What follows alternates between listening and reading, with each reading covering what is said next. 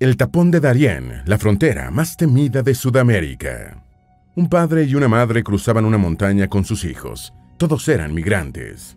A mitad de camino, la madre se desplomó y murió. Al ver esto, el padre agarró a uno de sus dos hijos. Un venezolano forcejeó para evitar lo peor. El padre quería lanzar al hijo por el precipicio. Esta es solo una de las miles de historias del tapón de Darién, uno de los lugares más peligrosos del mundo. Es un área fronteriza donde toda tragedia es posible, personas arrasadas por el frío, caminantes que mueren en la selva, niños que llegan a los puestos de control sin sus padres, padres que llegan sin sus hijos. Algo tan simple como doblarse un tobillo puede ser fatal en este entorno. En lo profundo de la selva del Darién, el robo, la violación y el tráfico de personas son tan peligrosos como los animales salvajes, los insectos y la falta de agua limpia, ha dicho Jan Go, directora de UNICEF para América Latina y el Caribe. ¿Por qué llaman al Darién el infierno fronterizo? Porque los migrantes no pueden evadir este tramo. ¿Qué hace que el Darién sea tan peligroso y a la vez tan importante? ¿Qué pasó con el hombre que casi mata a su hijo?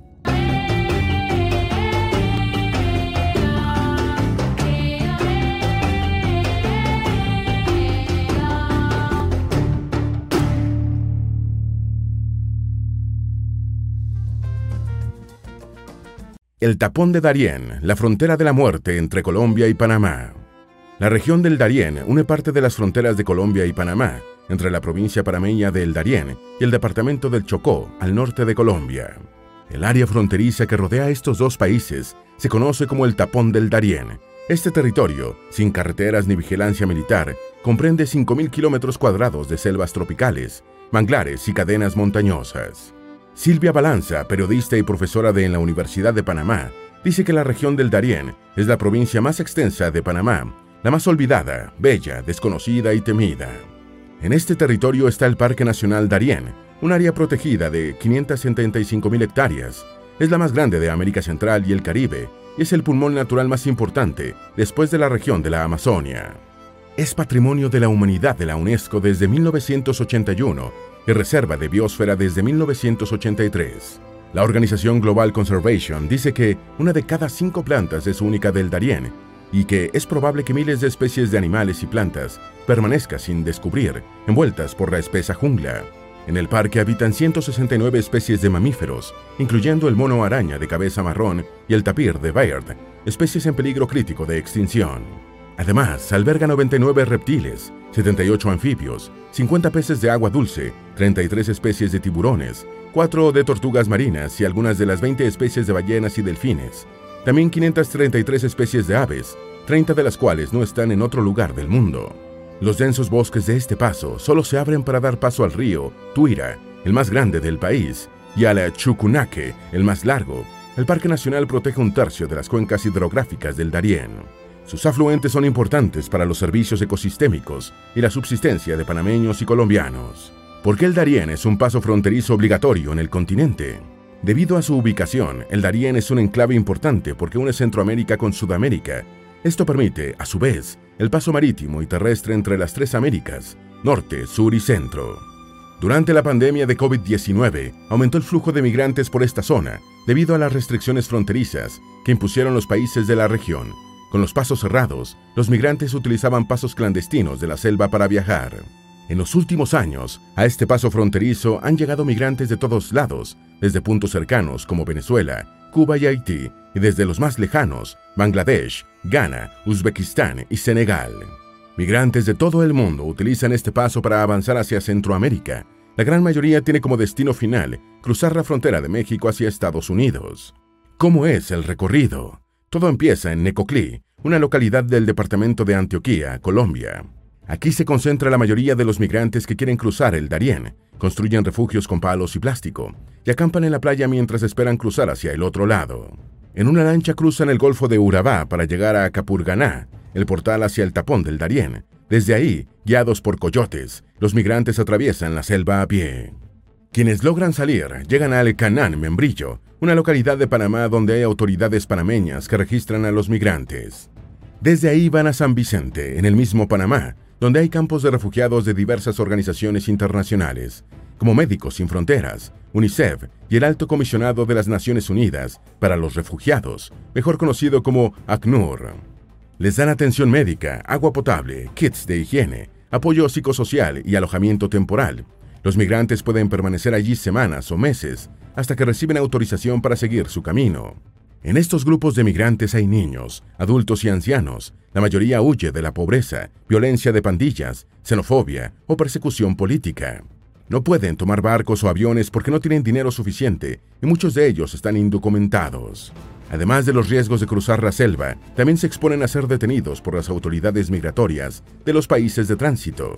En el camino se escuchan recomendaciones. Una de ellas es hacer todo lo posible para que los niños no lloren. En la selva de Darien hay depredadores, y el ruido de los niños puede atraer sus ataques. Por eso recomiendan tener los biberones preparados y no separarse del grupo. Los migrantes deben cruzar ríos caudalosos, terrenos escarpados y montañosos. Hay padres y madres que no tienen suficientes brazos para llevar a todos sus hijos. Por eso piden ayuda para que alguien los lleve. A riesgo, dejan en otros la vida de sus hijos. Muchos los han visto morir. UNICEF señala que casi 19.000 niños y niñas migrantes han atravesado la selva del Darién en lo que va del año, casi tres veces más que el número registrado durante los cinco años anteriores juntos. Más de uno de cada cinco migrantes que cruzan la frontera entre Colombia y Panamá son niños y niñas. La mitad de ellos tiene menos de cinco años.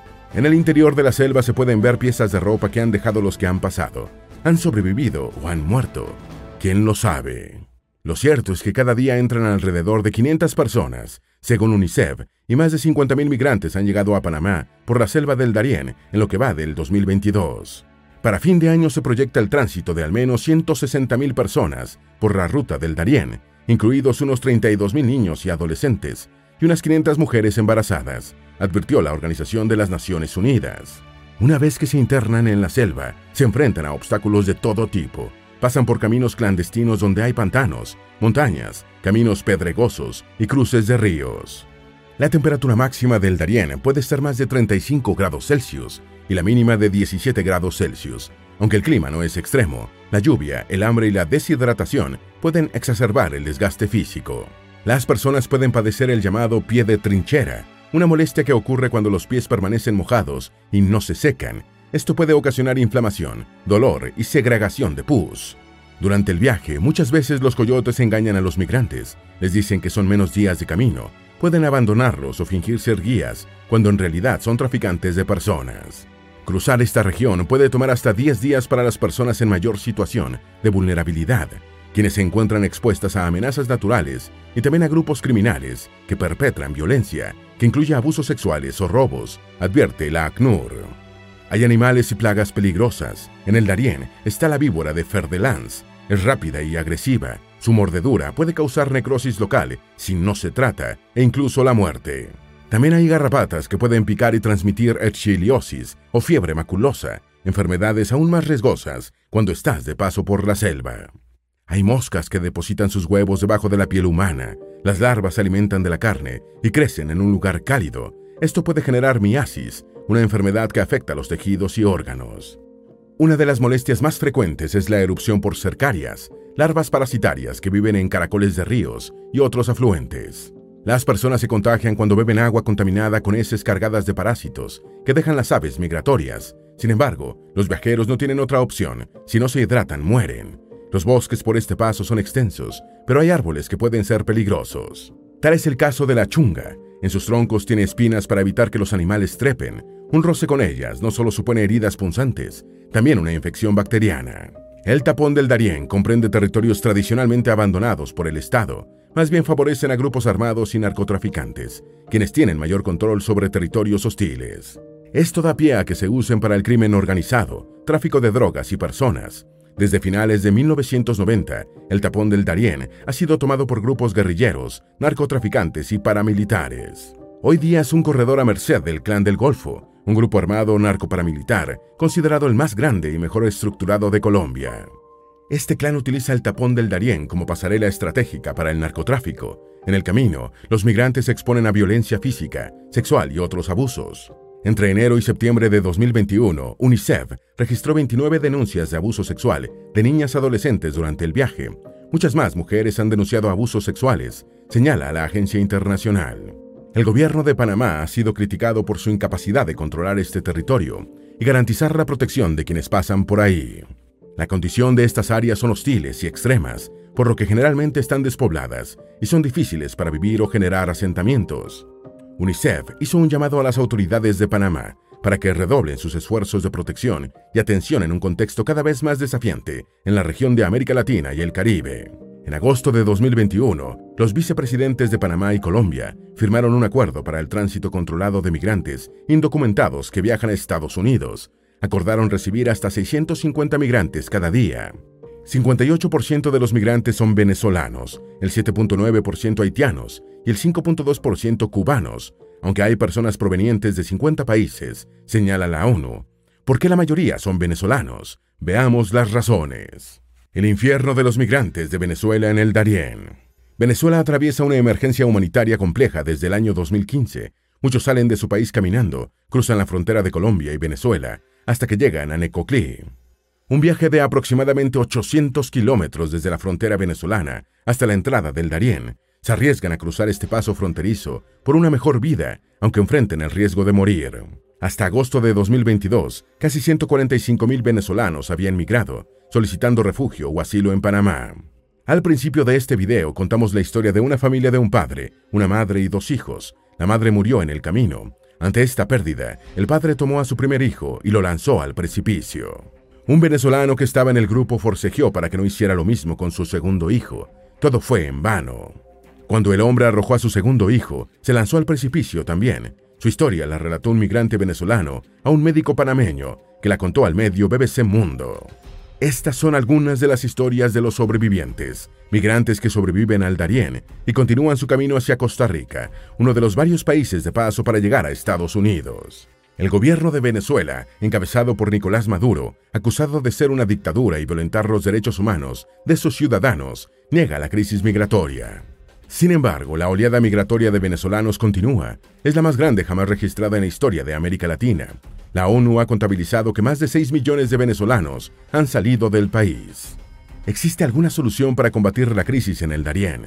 Expertos sobre el tema recomiendan disuadir a los migrantes de que crucen la selva del Darién. Informarles sobre los peligros y situaciones a las que pueden exponerse. Además, recomiendan crear opciones seguras, mejores rutas, para reducir el riesgo. Todo sería más fácil si la carretera panamericana estuviera terminada. Este sistema de carreteras une a casi todos los países a lo largo del continente de norte a sur, desde Alaska hasta Argentina. Se extiende por unos 17.968 kilómetros, siendo la carretera más larga del mundo. Pero el tramo de 87 kilómetros que corresponde a la región del Darién no está terminado. Su culminación se ha pospuesto varias veces por preocupaciones ambientales. El tapón del Darién es una contención natural contra enfermedades tropicales. La construcción de una carretera supondría un corredor de enfermedades del sur hacia el norte.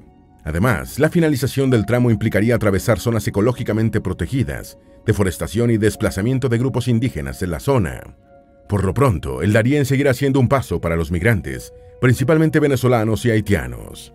La crisis migratoria ha sido reportada por diversos medios latinoamericanos que han explicado los riesgos del paso, pero también las razones que impulsan a los migrantes a seguir intentando cruzar.